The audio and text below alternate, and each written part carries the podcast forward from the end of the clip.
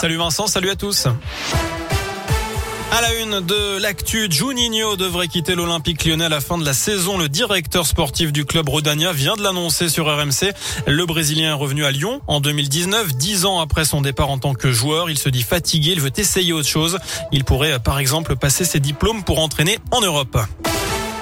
Bernard Prénat passera la nuit prochaine derrière les barreaux. L'ancien prêtre a été arrêté ce matin et incarcéré dans la Loire. Condamné l'an dernier à 5 ans de prison ferme pour des agressions sexuelles sur mineurs commises dans le diocèse de Lyon. Il avait évité jusque-là l'incarcération pour des raisons de santé.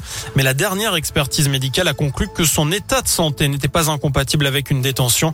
Il a donc été présenté à un juge aujourd'hui et incarcéré dans la foulée.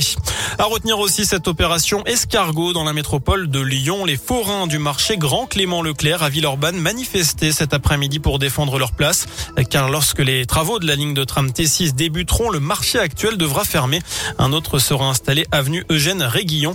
Les forains pensaient obtenir une place d'office, mais la mairie a lancé un appel à candidature. Leurs places ne sont donc plus garanties.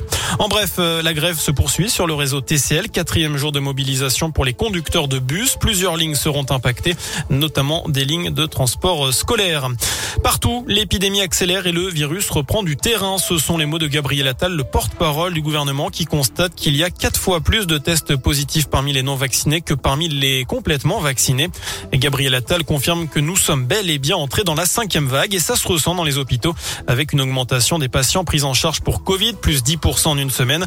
Le gouvernement invite donc les Français à recourir à leur dose de rappel de vaccin.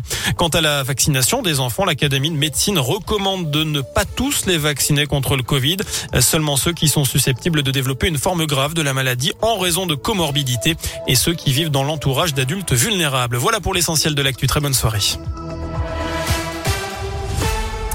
Merci beaucoup Sébastien.